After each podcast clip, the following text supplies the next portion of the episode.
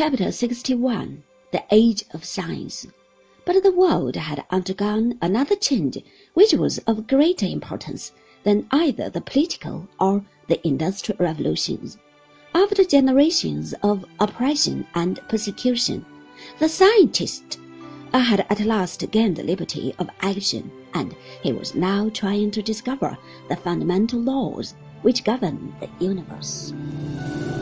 The Egyptians, the Babylonians, the Chaldeans, the Greeks, and the Romans had all contributed something to the first vague notions of science and scientific investigation, but the great migrations of the fourth century had destroyed the classical world of the Mediterranean, and the Christian Church, which was more interested in the life of the soul than in the life of the body, had regarded science as a manifestation of that human arrogance which wanted to pry into divine affairs, which belonged to the realm of Almighty God, and which, therefore, was closely related to the seven deadly sins.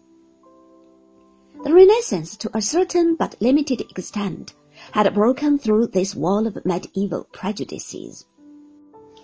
The Reformation, however, which had overtaken the Renaissance in the early 16th century, had been hostile to the ideals of the new civilization, and once more the men of science were threatened with severe punishment should they try to pass beyond the narrow limits of knowledge, which had been laid down in Holy Writ.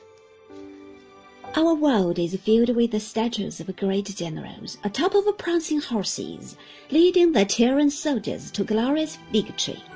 Here and there modest slab of marble announces that a man of science has found his final resting place. A thousand years from now, we shall probably do these things differently, and the children of that happy generation shall know of the splendid courage and the almost inconceivable devotion to duty of the men who were the pioneers of that abstract knowledge, which alone has made our modern world a practical possibility. Many of these scientific pioneers suffered poverty and contempt and humiliation. They lived in garrets and died in dungeons. They dared not print their names on the title pages of their books, and they dared not print their conclusions in the land of their birth, but smuggled the manuscripts to the secret printing shop in Amsterdam or Haarlem. They were exposed to the bitter enmity of the church, both Protestant and Catholic and were the subjects of endless sermons, incited the parishioners to violence against the heretics. Here and there they found an asylum. In Holland, where the spirit of tolerance was strongest, the authorities, while regarding these scientific investigations with little favor, yet refused to interfere with people's freedom of thought. It became a little asylum for intellectual liberty where French and English and German philosophers and mathematicians and physicians could go to enjoy a short spell of rest and get a breath of free air. In another chapter, I have told you how Roger Bacon, the great genius of the 13th century, was prevented for years from writing a single word, lest he get into new troubles with the authorities of the church. And 500 years later, the contributors to the great philosophic encyclopedia were under the constant supervision of the French gendarmerie.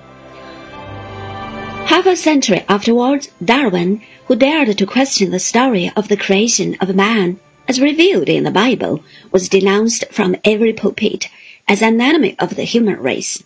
Even today, the persecution of those who venture into the unknown realm of science has not entirely come to an end. And while I am writing this, Mr. Bryan is addressing a vast multitude on the manners of Darwinism, warning his hearers against the errors of the great English naturalist. All this, however, is a mere detail. The work that has to be done invariably gets done, and the ultimate profit of the discoveries and the inventions goes to the mass of those same people who have always decried the man of vision as an unpractical idealist. The 17th century had still preferred to investigate the far-off heavens and to study the position of our planet in relation to the solar system. Even so, the Church had disapproved of this unseemly curiosity, and Copernicus, who first of all had proved that the sun was the center of the universe, did not publish his work until the day of his death. Galileo spent the greater part of his life under the supervision of the clerical authorities, but he continued to use his telescope and provided Isaac Newton with a mass of practical observations, which greatly helped the English mathematician when he discovered the existence of that interest habit of falling objects, which came to be known as the law of gravitation.